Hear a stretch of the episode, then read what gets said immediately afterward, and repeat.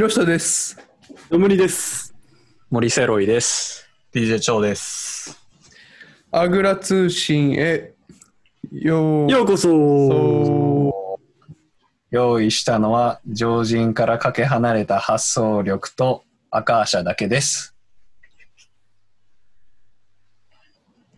ということでね、始まりました。アグラ通信ということで。アカーシャって何でしたっけ？アカーシャのあのスピリチュアル用語なんで、あの、まあ、まあ、ここで説明する必要ないと思うんで、あの 各自調べといてください。それだけ我々のそのアグツは、えー宇宙に広がっているということを言いたいだけ。あ、なるほどね。なるほどね。了解です。そう、アカシックレコードとつながってるとはい、つながってます。はい。いうことでね。まあ、あのーそういう形でつながりながらも、前回同様、今回も、えー DJ 張さんに来ていただいてます。拍手いお願いします。や、どうも前回は、はい。DJ 張ゲスト会っていうことで2回に分けて、まあ、今回が、え2回目ということでお送りしてます。で、前回はね、あのーまあ、大阪が生んだミステリアスクール街下曽について、下曽さんについて話したんですけれども、あれでよかった？めちゃめちゃいい。よかった。いや、もう3本ぐらい取れるっすよ。うん、下曽さんだけで。そうそうそう。めちゃめちゃ良かったよ。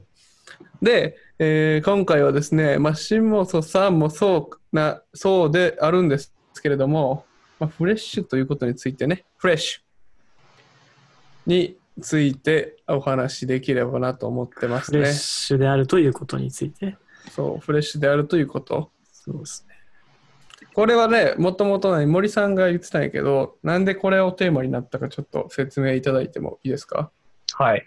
あのーまあ、フレッシュであること、常に、えーフレッシュな人であることっていうのを、はいはいはいはい。まあ、長さんから特にこう学びまして、あの、それ学んだのもね、多分まあ、4、5年ぐらい前かな。僕めちゃめちゃ古着とか好きで、あの、ヨレヨレの T シャツとか着まくってて、あの、まあ、ダボダボの、もうちょっと汚れたズボンとかめちゃめちゃ、あの、着てたんですけど、まあ僕は、僕的には結構それが、まあ自分の中でのトレンドであったんですけど、あの、長さん、まあ木下さんもそうだったんですけど、結構いつもパッキパキの T シャツ着るんですよ。ね。あの、新しめのね。いつでも。で、まあ、常乗りついてるみたいな。常に。そうそうそう。フレッシュやなとか思ってて。で、長さんのスニーカーとか見たら、なんかいつも綺麗なんですよ。あの、白さがもうほんまに買いたてみたいな。でもいつ見ても白いから、これおかしいなって思って、それもしかして磨いてるって聞いたときに、もう磨いてるよって。当たり前やん。みたいな言われて。え、そんなに磨くことって当たり前、フレッシュであり続けることってそんな大事なんやっていうのを僕が衝撃受けたっていうのがちょうどその4、5年前で、もうぜひそのフレッシュについて、フレッシュさの大事さについて、ちょっとより深く聞いていきたいなっていうことで、ああ、いやいいですね。うん。めちゃめちゃいいですね。なんかジョムニーさんも結構うん。そこにインスパイアされてたみいや、たいな。ほんまにもう、張さんのそのフレッシュとか、新しいことに対する姿勢とかに出会ってからちょっと人生変わりましたよね。人生か。いや、ほんまにほんまにほんまに。あの。木屋町の鳥貴族で初めて、まあその時僕肉食べてたんですけど、初めて、初めて張さんに、初めえ、てそれいつ？俺らおった時？え？おらんかった時か。木下さんはおらんのちゃうかな。あれ、木屋町の取り来ちゃん。そうそう、木屋町の時、森セロイさんはい。あったたな。うん。あ何年前よ？杉竹さんとかくるみさんとかいたんちゃうかうん。うん何年前よ、あれ？な。うん。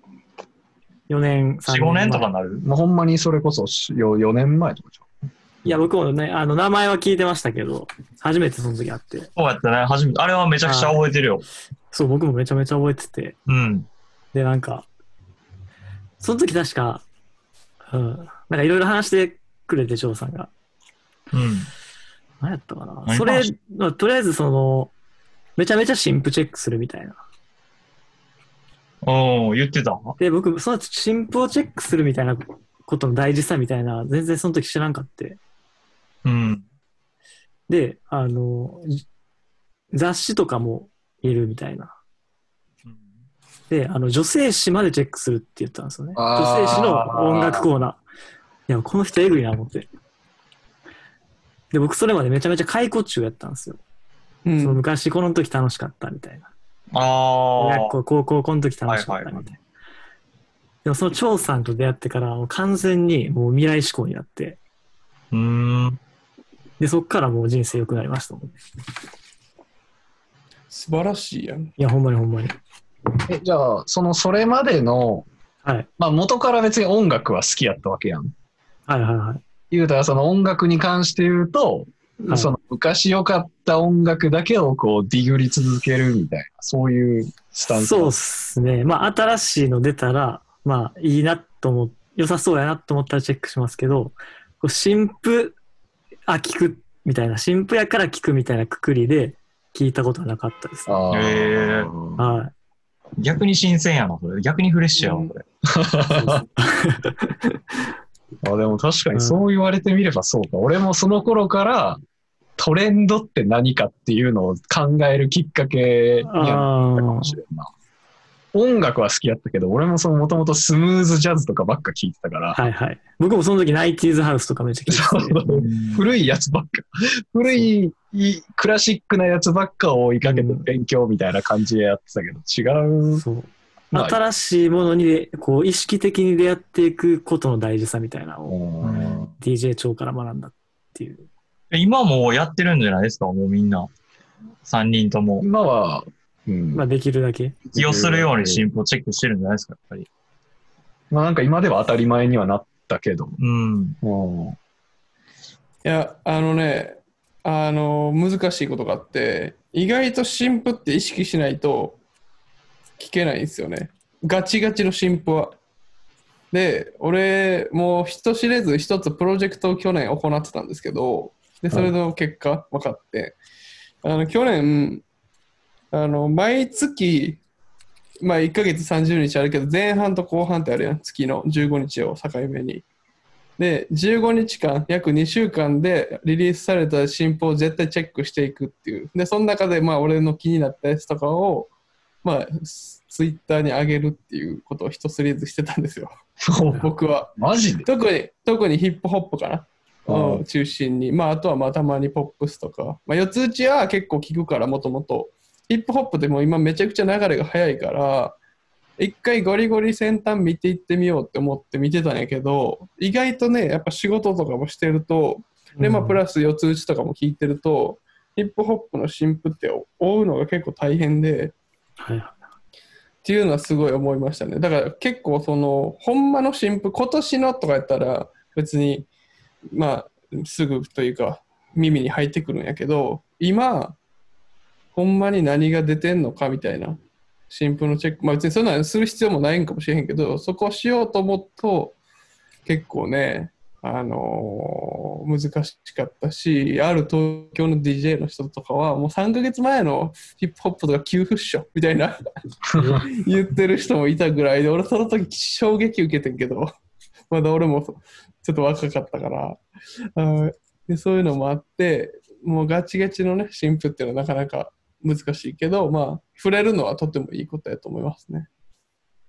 さすがにそれ言われたら俺多分新婦チェックできてないな。どんどんどん流れ全部てきて給付やわ、そんなこと言ったら俺。どんどんネット上にあるから、まあ、ただそれをね、する必要があるのかって言われたら、別に特にないと思うし、俺は。俺はちょっと一回やってみたかったから、どんな感じになるんかなみたいな、うん。人知れずやってたんですよ。まあでもそれは、その言うたら、ほんまにフレッシュのフレッシュの中よね。そうそうそう。うんをちょっとどんぐり、どんな感じなんかなと思ってやってて、あ去年とかはね、結構面白かったですね。Wi-Fi フューネラルとか、なんか、ね、なんていうか、ちょっと良かったですね、去年は。その、張さんは、その、常にその、まあ、新婦チェックしてるっていうのはもうあると思うんですけど、その音楽へのそのスタンスとして、こう、常にこう、トレンドを追って、自分も新しくしていこうっていうのはこう意識的に行ってるもん。うーん。なんかそういう意識があんまなくて、うんその自分もフレッシュ、アップデートししていかないといけないみたいな感覚は全然なかったですね。あへー意外とそこは意識してるわけじゃなくて、勝手にえっとね、これは多分ね、その自分のその音楽の聴き始めというか、聴き方にすごい起因してて、うん。はい。理由としては二つ多分あって、今思い返してると、自分が音楽を聴き始めたのって多分おそらく、まあ、ちゃんとその、新譜をというか、あの、体系的に音楽を聴こうと思ったのは、うん。中学の2、3年生ぐらいなんですよね。まあ、ヒップホップを追い始めたのと、まあ、ほぼ同時期なんですけどね。はい。で、まあ、その頃、えっ、と、今でこそデータもプレイしますけど、そのレコードやったんですよね、ほとんどが。うん。はいはいはい。なんかその地元のルールじゃないですけど、レコード1000枚買ってからじゃないと、データをプレイすんな、みたいな。怖いな。思うと、変な、木下とか多分その辺なんとなく、当時の俺のそのいや、わかるよ。プレイとかもだって見てくれてたから、そう、俺、あのー前が、何、PC を使った？セラート、あの時は当時、使い始めた時、おおって思ったもん。うん。うん。反逆、反逆してる？みたいな。今日 PC でやってるやんみたいな。ただ PC で DJ してるだけや。今やったらもう当たり前やし、俺も、俺は逆に T- PC とかでしかあんまり DJ せんないけど、うんあの時は結構衝撃やった。蝶が今日 PC やんみたいそれぐらい、その日常的にアナログレコードを買うっていうのが、まあ、本当に常で。うん。うん。で、そこに起因してるんですけど、なんでかっていうと、あの、レ新婦のレコードって、まあ、当時から新婦のレコードずっと買い続けてたんですけど、あの、早く買わないと、出た週に買わないとなくなるんですよ。ああ。売り切れて結構早いもんね。そう、めちゃくちゃ早くて人気のバンドがほんほんまに発売日に買いに行かないと、なるほど。ジェットセットとかな。そうもうないみたないくな。なっちゃうから。場合によってはもううん予約しといて、そう、お客さんいっぱいいるから。そう。当時ジェットセットに、まあ大学行くまでの通学路でもあったから、うんはいはい。ジェットセット、まあ午後から授業の時は午前中にジェットセット寄ってから午後授業行って、で、午前中授業の時は午前中授業受けて午後ジェットセットに寄るっていう日常やったんですけど、まあそのバイヤーさんとかとも日頃から連絡取りつつ、新婦情報、これ入るよ、みたいな。情報があったら、あ、それ押さえといてください、みたいなのを、ほんまに日常的にやってて。うん、で当時まあ帯で DJ をやってたっていうのもあって、毎週レコード、アナログレコードで新譜をかけるみたいな。ことをやってて、だから常にもう新譜を買わないと、もう買えない。そのチャンス逃すと。人気の版、有名な版やと、まあ再発とかも出たりするけど、やっぱりその、初版のオリジナル版っていうのは、もう後にも先にもないから、そこで押さえとかないと絶対買い逃してしまうっていうのがあるから、ある種脅迫観念を持った上ではあ新聞を追ってたみたいなところが関わってる。えプラスあれやんな。ちょっとオリジナルじゃないとダメみたいなあ、まあそんなこと、今でこそ全然気にしてないけど、当時は、ノリもねなん。かその、レコードかけたら、同業の DJ がこう覗きに来て、あ、再発か、みたいな。ああ。い ややな、そんなんあんの？あ、いけてないな、再発か、みたいな。ふにゃふにゃ、ふにゃふにゃしてね。そうそう怖いな。だそういうのも、まあ、ある種脅迫観念を抱きながらも、新婦を追ってるっていう、まあ、リスニング遍歴というか、はいはいはいはい。っていうところがあって、で、あの、その当時からよく言われてたのが、多分ね、一般的な認識だと、給付、し、新婦なんていつでも聞けるやんってうん。思うと思うんですよね。うんうん。新婦うん。うん。まあ、給付ももちろんそうやけど、新婦も別にいつでも聞けるやんって。そのレコード買ってない人からすると、うん今でこそあの、うん Spotify とかさ、そうね。アプリミュージックとかでどんどんアーカイブされていくから、まあ、いつでも聞けるから。何を急いでそんなに聞く必要があるの新婦の方が確かにアクセスしやすいイメージあります、そうそうそうそのレア、給付のレア版とかより。けど、自分はレコードで買ってたから、いや、新婦こそ今聞かないともう一生聴けない可能性があるっていうい。や、ほんまそうよな。意外とね。いや、俺も1枚あるわ、ずっと探してるレコードを。それ、いつから探してる？え、まあまあ前。5年ぐらい。もっともっとかもしれん。なんかね、あのさ、坂本慎あし、その時は新婦やったんよ。坂本し、あの、ユラテの坂本さん？うん。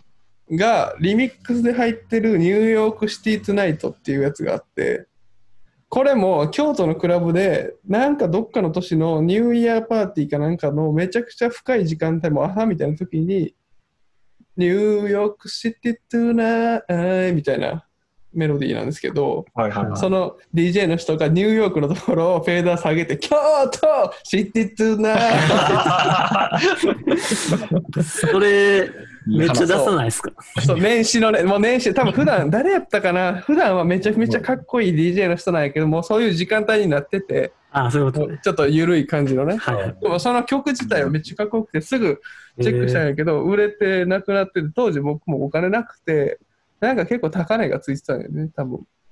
で、そうそう。うん。まあ、その後メルカリとかで、まあ、そこまでじゃないけど、気づいたら見ててもあんまないな、みたいな、あるんで。そう、値段上がるんですよね、アナログ版っていうのも。CD もそうやけど、うん値段上がるから、今買っとかないと、後々めちゃくちゃ大金をはたかないと手に入らへんという状態になるから、うん。今買っとかないと。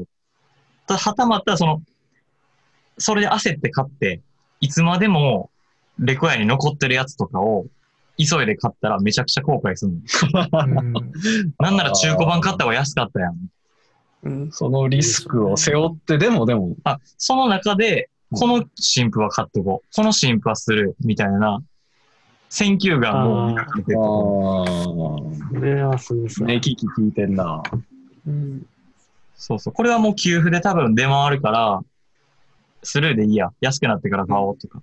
うん。いや、ほんま、そういうの、まあ、俺ら、俺らっていうか、俺はそんなアナログ買ってないけど、まあ、そういうカルチャーわかるけど、なんていうか、特にね、さっきも言ってましたけど、今の人たち、今、新しく、俺らよりも下の世代の人たちって結構むずいやろな、それ理解するの。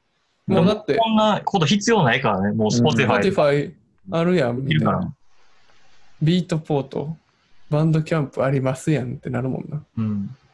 結構多分、この4人の中だったら、俺多分一番そのレコードに、まあ関わりがあまりない文化かな。なんか俺はずっと常にデータで音楽聴いてきたし、常に YouTube みたいなやり方をずっと中学からやって、昔の音楽とか追いかけてたから、ライムワイヤー世代？ライムワイヤー世代やな、ほんまに。カボス。カボス、カボスとかライムワイヤー世代。うん。だから、多分その、なんとなく、う今それを聞いて、あそんな脅迫観念に追われるほどその音楽を追うのに、音楽聴くのに、結構そういうのが、そういう感覚あったんやなっていうのは結構新しい。でも、あの、その脅迫観念に苛まれながら音楽を聴く、そのインセンティブが実はあって、うん。さっきも出たけど、3ヶ月前の新婦なんてもう給付っていう言葉が出たけど、うん新婦を常に追っといたら、給付も知ってることになるのに。おー、パワ積み重なっていくってこと。もうだってそれは3確かにねヶ月だったら給付やねんから、給付も同時にうん新婦を追ってるだけやのに、はいはいはい。給付も知ってるっていうことになるから、そこで言ったらその一石二鳥というか、はいはいはい。うんうんだからまあ、言うたら、それを、新婦を追うのを、まあ、十何年続けてるから、うんまあ逆に十何年前の音楽もまあ、ずっとそうそうそう。追ってじ蓄積されていく。そう、だから今の耳で、2020年現行の耳で、90年代の音楽を聴いたらまた聞こえ方が違って、うん。自分の中で再評価できるバンドがまた出てきて、うん。現行の音楽と古い音楽をミックスするっていうことができんのよね。ただ、うん給付メインで聴いてたら、うん。今の耳っていうのは養われてないから、なるほど。そう、そこでのこのギャップが生まれてくるっていうのが、まあまあ、インセンティブというか。うん。自分ディグね。うん。レコードだなしかり、CD だなしかり。そうそう。だから今の、そう、自粛期間中はもうめちゃめちゃ昔のレコードの朝って、再評価版を拾い上げる作業をずっとやってて。あ、うんその期間やったんや、うん今は。うん。なるほどね。なるほどね。いや、フレッシュやな、それ。フレッシュやな最近、張さんのフレッシュなんかあります？フレッシュに。アーティストでもフレッシュなことでも、これすんのフレッシュとか、ちょっと1フレッシュ紹介いただいたら嬉しいですね。多分リスナーの皆さんも歓喜すると思うんですけど。で、まあ、それフレッシュやなと思ったら、こいつが、こいつがフレッシュでもいいわ。こいつ、この動きフレッシュとかでもいいし、まあ自分のやってる動きでもいいし、なんかそのアーティストでもいいし、なんかフレッシュなこと。アーティスもう仕事とかでもいいよ。変な話。ト。あー、それこそさっき、まあ、ま、めちゃくちゃ個人的、個人的な話になるけど、うん。あの、今日もこの後、先ほど出た、下本さんと、はいはいその他数人のメンバーでバスケに 3on3 行くんですけど、はいはい。うん。実は僕中高、まあ小学校もちょっとバスケやって、7年、8年ぐらいバスケ歴があって、そこからうん。多分10年弱ぐらいはブランクがあって、うん。もうバスケいいやぐらいやったから、うん。もう一生やらんぐらいの気持ちでいたけど、うんそれ、それこそ下本に誘われて、バスケやろうやって言われて、うん。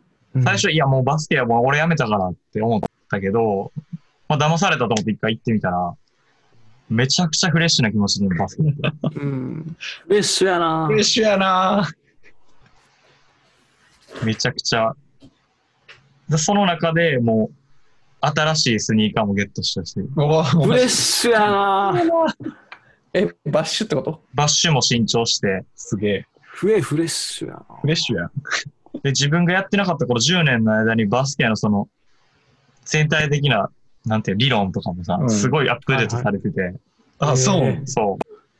え、そのバスケットボールのプレイの戦術、戦術とか戦術的な。そうそうそうそう。それもこういうテクニックとか、新たな新ルール追加されてたりとか、あ、そうなん。そあ、ルールも変わってんの？う。ちょっと変わってる。へえ。まあ、バスケ結構ルール変わるもんな。そうそうそうそう。そうなんや。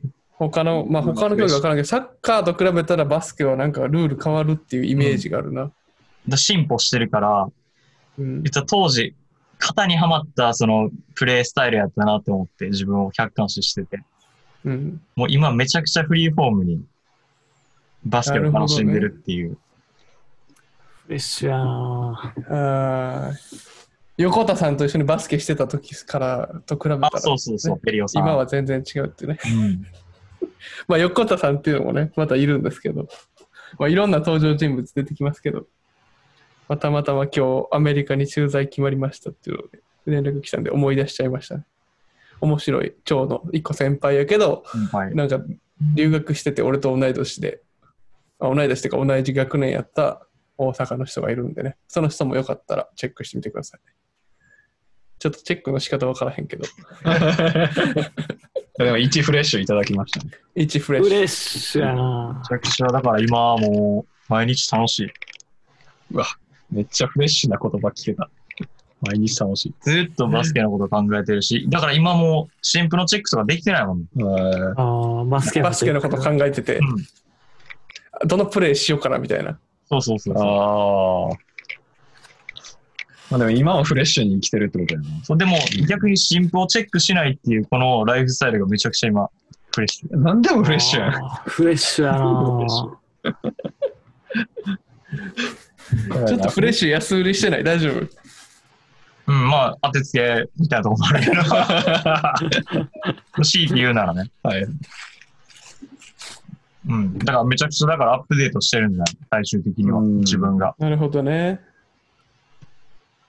うん。まあ我々もね、今この話を聞くことによってよりフレッシュになってますからね。うんいや、何もしないみたいなことに価値を見出すっていう、まあさっきの下その生き方っていうのも、まだね、しフレッシュであることの方法論なのかもしれんなとは思って。ううんいや、ちょっとね、今日今聞いて思ったけど、アグツの真髄かもしれん、これは。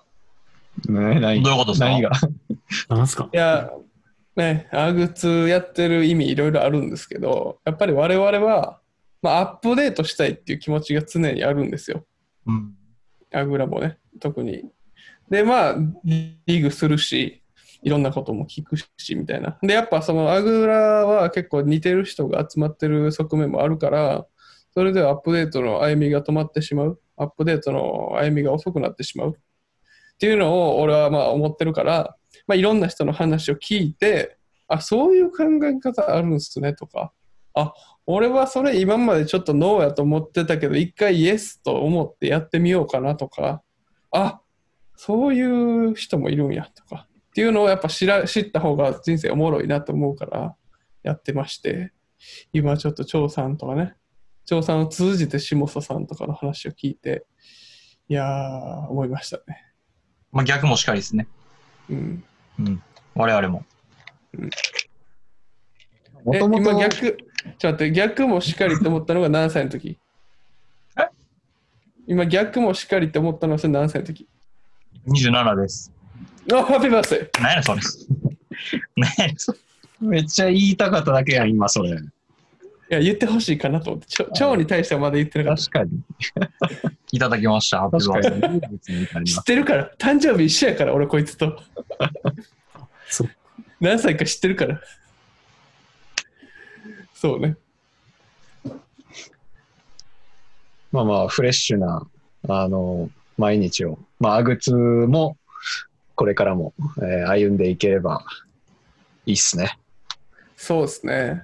はい。まあ、だからこうやってね、ゲストを呼んで、新しいインスピレーションを受けるっていうのもあると思うし、いや、ほんまそうね。ありがたいことです。ありがとうございます。うん、というわけで、えー、まあ、こんなフレッシュなことがあったよ、みたいな、あーこういうフレッシュな思い出あります、みたいなのがあれば、あーいつもみたいに kylh.agra.gmail.com まで、えーお便り寄せてください。お願いします。なんか最後に、はい張さん、告知じゃないですけど、なんかこれ聞いてくださいとか、なんかありますか？ぜひぜひ。あ、あ張その前に、俺がちょっと張さんのアピールさせてもらうと、まあ、張さんは今もう昔のやつやん、あれって思うかもしれへんけど、昔ね、そのさっきも話でした前のエピソードか。